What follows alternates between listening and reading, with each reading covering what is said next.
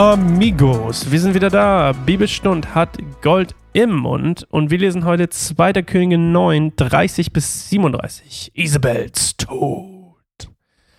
Als die Königin Mutter Isabel hörte, dass Jehu nach Jesreel gekommen war, schminkte und frisierte sie sich und setzte sich ans Fenster.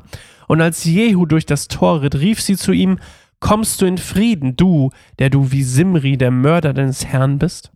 Jehu blickte auf zum Fenster und rief, Wer ist hier für mich? Zwei oder drei Bedienstete schauten aus dem Fenster. Werft sie hinaus, schrie Jehu. Da warfen sie Isabel aus dem Fenster, und ihr Blut spritzte auf die Wand und die Pferde, die über sie hinwegtrampelten. Dann betrat Jehu den Palast und aß und trank. Schließlich sagte er, irgendjemand sehe nach dieser verfluchten Frau und bestatte sie. Sie ist immerhin die Tochter eines Königs. Doch als sie hinausgingen, um sie zu bestatten, fanden sie nur noch ihren Schädel, ihre Füße und ihre Hände.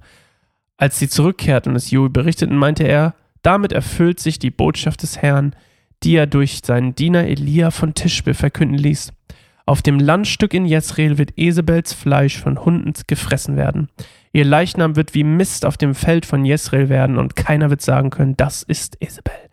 Das ist quasi die, das, was Elia vorausgesagt hatte, ne? mit der Stadtmauer von Hunden gefressen, nicht beerdigt. Und ähm, Jehu scheint es im ersten Moment vergessen zu haben, als er sagt, Mensch, sie ist doch eine Königstochter, begrabt sie doch mal. Ähm, scheint das vergessen zu haben, aber dann erinnert er sich und äh, es wird wahr, was gesagt wurde. Das, wir fangen mal ganz kurz oben an. Ich will noch ein paar Sachen erklären, die wir gerade gelesen haben. Sie frisiert sich.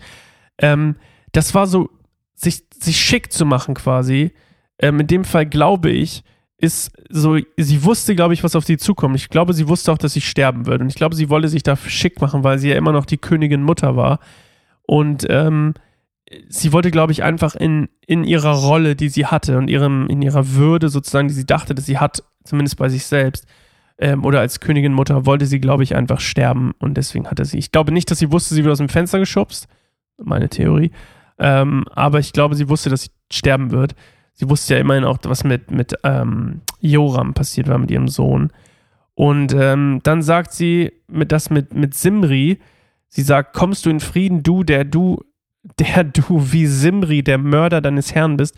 Und die Simri-Geschichte könnt ihr in 1. Könige 16 mal nachlesen. Also Simri hatte ebenfalls einen Aufstand gegen seinen Herrn Ela gemacht. Wie gesagt, 1. Könige 16. Und dann selbst sieben Tage später wurde er umgebracht von Omri also quasi der, der Ursprung von Ahabs Dynastie. Ähm, wie gesagt, ich bin mir gar nicht sicher, ob Omri der Papa oder der Opa war. Aber ich wüsste gar noch nicht, wer dazwischen war. Ich google mal einfach, ey. Jetzt lösen wir es mal auf. Omri. König von Israel. Kinder Ahab. Okay, er war der Papa. Sehr gut. Also. Ahabs Papa, ne, der Omri, ähm, der, cooler Name übrigens. Ja, der, der hatte dann quasi Simri getötet und dann war, glaube ich, er König geworden, so ähnlich in 1. König 16 nachzulesen. Ja.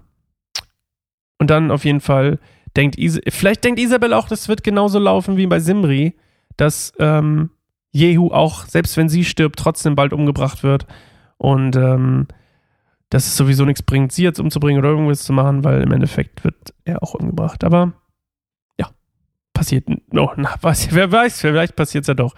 Ich will ja nicht spoilern oder so. Und ähm, ja, das ist das Ende von Isabel. Und niemand wird sagen können, das ist Isabel.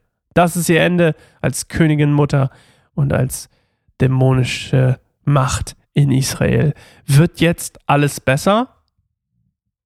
Wir werden es erfahren. Erstmal wird alles ein bisschen blutig. Denn die nächste Folge heißt Jehu rottet Ahabs Geschlecht aus. Und das lesen wir aber erst morgen zu einer neuen Folge Bibelstunde Gold im Mund. Bis dahin, tschüss.